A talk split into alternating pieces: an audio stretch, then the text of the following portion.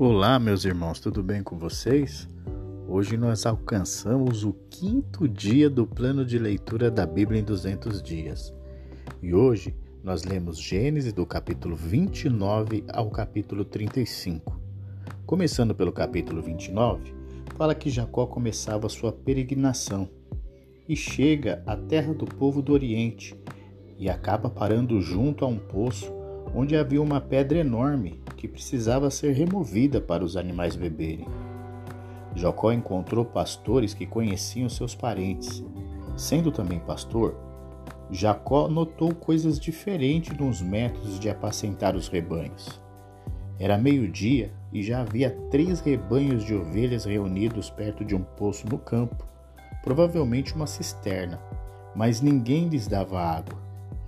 Era costume naquele lugar esperar que todos os rebanhos chegassem para então remover a pedra e dar água aos animais. Jacó ainda conversava com eles quando Raquel chegou com o rebanho de seu pai, pois era pastora. Uma vez que Raquel era sua prima, filha de Labão, irmão de sua mãe, e as ovelhas pertenciam a seu tio Labão, Jacó foi até o poço e removeu a pedra que o cobria e deu de beber ao rebanho de seu tio. Então Jacó beijou Raquel e chorou em alta voz. Explicou para Raquel que era seu primo por parte do pai, de pai e por parte do pai dela e filho de Rebeca, tia dela. Como Rebeca, Raquel correu para casa com a notícia da chegada de Jacó. A reação da casa foi imediata e hospitaleira. Labão, à maneira autenticamente oriental, abraçou e beijou o parente. Na hora da refeição com a família, Jacó os emocionou com a história da sua viagem. Durante um mês não houve indicação de que Labão não tivesse pensamentos de puro afeto por Jacó. Durante aquele mês, Jacó trabalhou com os rebanhos de Labão. Esta situação fez com que Labão sugerisse um acordo salarial com Jacó. Jacó fez uma proposta, escolhendo uma das filhas de Labão, a Raquel. Ele trabalharia sete anos por ela. E então chegou a data marcada para o casamento e Jacó estava ansioso para ter sua amada só para si. Labão preparou o habitual banquete nupcial, porém naquela noite ele não apresentou Raquel, mas Leia, para ser a esposa de Jacó. O véu nupcial e a escuridão esconderam as mudanças aos olhos de Jacó. E pela manhã, quando Jacó acordou, veio a surpresa e o desapontamento. Ele viu que era Leia com quem havia se casado. Com fúria, ele repreendeu Labão, pois havia sido enganado. E isso nos chama a atenção, né? Às vezes as pessoas acham que pode enganar as outras e esquecerem que existe a lei da semeadura. Que plantamos, isso vamos colher. E Jacó estava experimentando o que ele já havia feito com seu irmão Isaú. Mas voltando para a história, Labão respondeu para Jacó que era ilegal dar a filha mais nova em casamento enquanto a filha mais velha ainda fosse solteira. Mas havia uma solução. Se Jacó trabalhasse por outros sete anos, Labão lhe daria a Raquel assim que terminasse a semana de festividades nupciais de Leia. Para Labão, a transação era um bom negócio. Ele conseguiu casar a filha primogênita sem atrativos e obteve a promessa de mais sete anos de mão de obra especializada de Jacó. Nem se esforçou em justificar o fato de não ter informado Jacó sobre as leis matrimoniais daquele país quando Raquel foi pedida em casamento pela primeira vez. Seguindo o costume local, ele deu para cada filha uma criada pessoal. O registro da disputa que se desenvolveu na família de Jacó não é nada agradável. Jacó amava Raquel. Ela foi a terceira esposa nesta família temporariamente estéril. Né? Primeiro foi Sara, depois Rebeca e agora Raquel. Mas Leia, a esposa não amada, foi abençoada. O Senhor olhou para ela e a fez fecunda. Ela chegou a seis filhos homens e uma mulher. O último a sair do seu ventre foi Judá, a semente messiânica. Deus escolheu Leia para ser a portadora dessa semente. Nossas escolhas e vontades são diferentes e se baseiam em aparências e no engano da formosura da carne, e não na parte interior, no coração. Chegamos ao capítulo 30. A esposa amada fica desesperada. Embora fosse bonita e amada, Raquel logo descobriu que fortes sentimentos de inveja incitavam seu coração contra Leia. Os valores daqueles dias davam elevada importância ao fato de ter filhos e ela não tinha nenhum. E irracionalmente ela exigiu que Jacó lhe desse filhos. Diante do que ele respondeu furiosamente: Eu estou no lugar de Deus, por acaso? Mas Raquel se lembrou, como Sara, que a lei da região permitiria à esposa sem filhos ter posteridade por meio de uma esposa substituta. E impulsivamente ela deu a Jacó a sua serva Bila.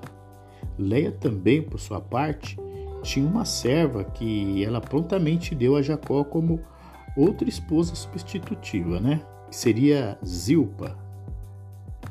Então Deus se lembrou de Raquel e, em resposta às suas orações, permitiu que ela se tornasse fértil.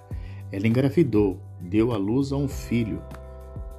Deus tirou a minha humilhação, declarou, e o chamou de José, pois disse que o Senhor me acrescente ainda outro filho.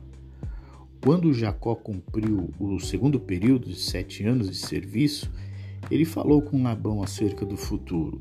Jacó pediu permissão para que ele tomasse suas mulheres e, e a família e voltasse para sua terra. Mas Labão o convenceu a ficar, pois ele se aproveitara do seu trabalho. Caso esta fosse a atitude de Labão, Jacó havia já planejado uma segunda proposta. Superficialmente, as exigências salariais de Jacó pareciam curiosamente absurdas para Labão. Naquele país, as cabras em geral são totalmente pretas ou marrons escuras e a cor normal das ovelhas é totalmente branca. Embora ocorressem algumas variações, Jacó quis selecionar as cabras de cor pouco comum e as ovelhas de cor escura para formar seu rebanho ele ficaria somente com as cabras e ovelhas de cor indefinida que aparecessem entre as descendências do rebanho básico. Esta divisão seria modo fácil de evitar engano quanto a quem pertencia a determinados animais. Jacó disse: Essa é minha honestidade é, e dará testemunho de mim no futuro, toda vez que você resolver verificar o meu salário. E Labão concordou, mas tomou, tornou, tomou uma precaução imediata e em segredo separou dos rebanhos os animais de cores que Jacó queria e os enviou para longe. Mas Jacó tinha suas próprias estratégias. Depois ele confessou às suas esposas que foi Deus que o instruiu na seleção da procriação dos animais. E assim nós chegamos no capítulo 31, que fala do sucesso de Jacó com os rebanhos que deu ocasião para os filhos de Labão fazerem observações maliciosas sobre a honestidade do cunhado e recusaram admitir sua habilidade como criador ou a providência de Deus na vida dele. Pior ainda, Labão acreditou nos filhos, não levou em conta o fato de ele próprio ser desonesto e hostilizou Jacó. Evidentemente, Jacó temeu por sua vida e buscou a orientação de Deus. O Senhor lhe deu permissão para voltar e ressaltou de novo a sua promessa: Eu serei contigo, Jacó. Eu serei contigo. E Jacó pediu Raquel, Leia, que fossem com ele num local do seu campo para realizar uma reunião de família. Notando a mudança na atitude de Labão, Jacó destacou a presença de Deus em seus assuntos, sua diligência pessoal como pastor e a desonestidade de Labão. Jacó deu a Deus todo o crédito pela prosperidade obtida, pela orientação na criação do rebanho, pela nova proposta de fugir para Canaã. E nesse assunto, Raquel e Leia estavam unidas, concordaram que o pai foi injusto, lembraram com um nítido ressentimento que Labão as humilhara quando as vendeu como propriedade e usou o dinheiro que pertencia a ela e a seus filhos. De boa vontade lhe deram consentimento para retornar a Canaã. Jacó tirou proveito do fato de Labão ter ido tosquear as suas ovelhas, que estavam em lugares distantes, e sem que ninguém soubesse, a Raquel pegou consigo os ídolos da casa que pertenciam a seu pai e sem dar indica indicação das suas intenções. Jacó e suas esposas dirigiram os rebanhos para o sul, atravessaram o rio Eufrates, passaram abaixo do Damasco em direção ao Planalto, a leste do Mar da Galiléia, chamada Montanha. E quando é, Labão ficou sabendo da fuga, reuniu seus parentes e perseguiu Jacó até alcançá-lo. Mas antes que Labão encontrasse Jacó, Deus o encontrou em um sonho e advertiu-o a deixar Jacó em paz. Deus estava mostrando que ele tem muitas maneiras de ajudar os que lhe pertencem. Labão o alcançou enquanto Jacó estava acampado na região montanhosa de Gileade e armou seu acampamento ali perto. Então, fala com ele e lhe dá uma bronca por ter fugido daquela maneira e ainda lhe faz uma acusação séria e verdadeira né, sobre o roubo de seus deuses de família que Raquel estava ocultando na sua própria ruína. Né? Jacó pronuncia sem saber que era quem era que havia roubado uma palavra de morte sobre o ladrão. Jacó furioso então se volta contra Labão pois não, ter, não for encontrado os ídolos, e defende-se reclamando das vezes em que seu salário foi, fora mudado por conta dez vezes e que se não fosse o Senhor com ele certamente já havia já há muito teria perdido o que tinha. E explica que agiu para com ele com honestidade e sacrifício próprio apesar de ter sido tão lubridiado em todos os tempos Labão reconhece nele valor e com ele logo faz aliança. Não poderia Jacó tomar das mulheres estrangeiras nem avançar daquele local para Labão, a fim de fazer mal. E assim fizeram, e depois comeram, beberam, e Labão retornou à sua terra. No capítulo 32, Jacó sabia que agora tinha que tratar com Esaú, contra quem tão gravemente havia pecado no passado, e que, até onde sabia, ainda queria feri-lo, mas Jacó estava disposto a buscar paz, fazendo o primeiro movimento para estabelecer uma nova relação. Para esse propósito, enviou mensageiros ao sul do território de Edom, com a história do sucesso de Jacó e um pedido para encontrar graça aos olhos do irmão. Esta frase é equivalente a pedido de perdão pelos erros passados. E os mensageiros voltaram com a notícia de que Esaú se dirigia para o norte com 400 homens. O medo invadiu o coração de Jacó e ele imediatamente é, tomou medidas defensivas. A primeira, ele dividiu em dois grupos sua família e seus servos, e também os rebanhos, os bois, os camelos, pois pensou: se Esaú encontrar um dos grupos e atacá-lo, talvez o outro consiga escapar. O segundo movimento de Jacó foi orar a Deus e buscar é, um livramento. Depois da oração, Jacó deu nova dimensão ao propósito do acampamento dividido. Os primeiros grupos não receberiam apenas o impacto inicial de um ataque, mas serviram como emissários de paz, levando presentes para Esaú. Em vez de dois grupos, agora haviam três, cada um com presentes e a mensagem de que Jacó estava indo. Jacó pensou: tentarei apaziguá-lo com os presentes que estou enviando à minha frente. Quando vir, quem sabe ele me receberá amistosamente. E assim os presentes foram enviados à frente enquanto Jacó passou aquela noite no acampamento. Jacó tinha enviado todos os outros para a margem do sul do val de Jaboque e passado a noite só, pelo que no começo da escuridão, um varão que no versículo 30 se identifica como Deus lutou com Jacó. E essa luta do, é, durou a noite inteira. Jacó teve um quadril deslocado, é, mas prolongou o combate, insistindo que não deixaria de lutar até que o abençoasse. Jacó precisava desesperadamente de ajuda, mas antes de obtê-la, tinha de confessar o pecado que estava simbolizado pelo seu nome, agarrador de calcanhar ou enganador. Em resposta à luta, Deus mudou seu nome para Israel, aquele que luta ou prevalece com Deus. A mudança de nome, como se deu com Abraão e com Sara, indicava uma mudança do ser interior. Jacó chamou aquele lugar de Peniel, pois disse: Vi Deus face a face, e no entanto minha vida foi poupada. No capítulo 33, Jacó pôs na frente as duas esposas secundárias, e Zilpa, com os seus filhos, e depois Leia e seus filhos, e por último Raquel e José. Ele foi mancando à frente de todos e se curvou ao chão sete vezes. Esaú, comovido e alegre por ver seu irmão Jacó, o abraçou, o beijou e juntos choraram. Jacó apresentou sua família, grupo por grupo, e cada grupo, por sua vez, cortesmente se inclinou. O irmão mais velho ficou confuso com os três grupos de servo, com os presentes que os abordavam. Jacó explicou que os presentes eram dados para ele achar graça aos olhos do irmão afastado. Mas há muito que Esaú não guardava rancor contra Jacó e indicou que não precisava dos presentes. Contudo, aceitou-os quando Jacó insistiu. Não era necessário para apaziguar a raiva de Esaú, porque Deus há muito tempo preparou seu coração para perdoar Jacó.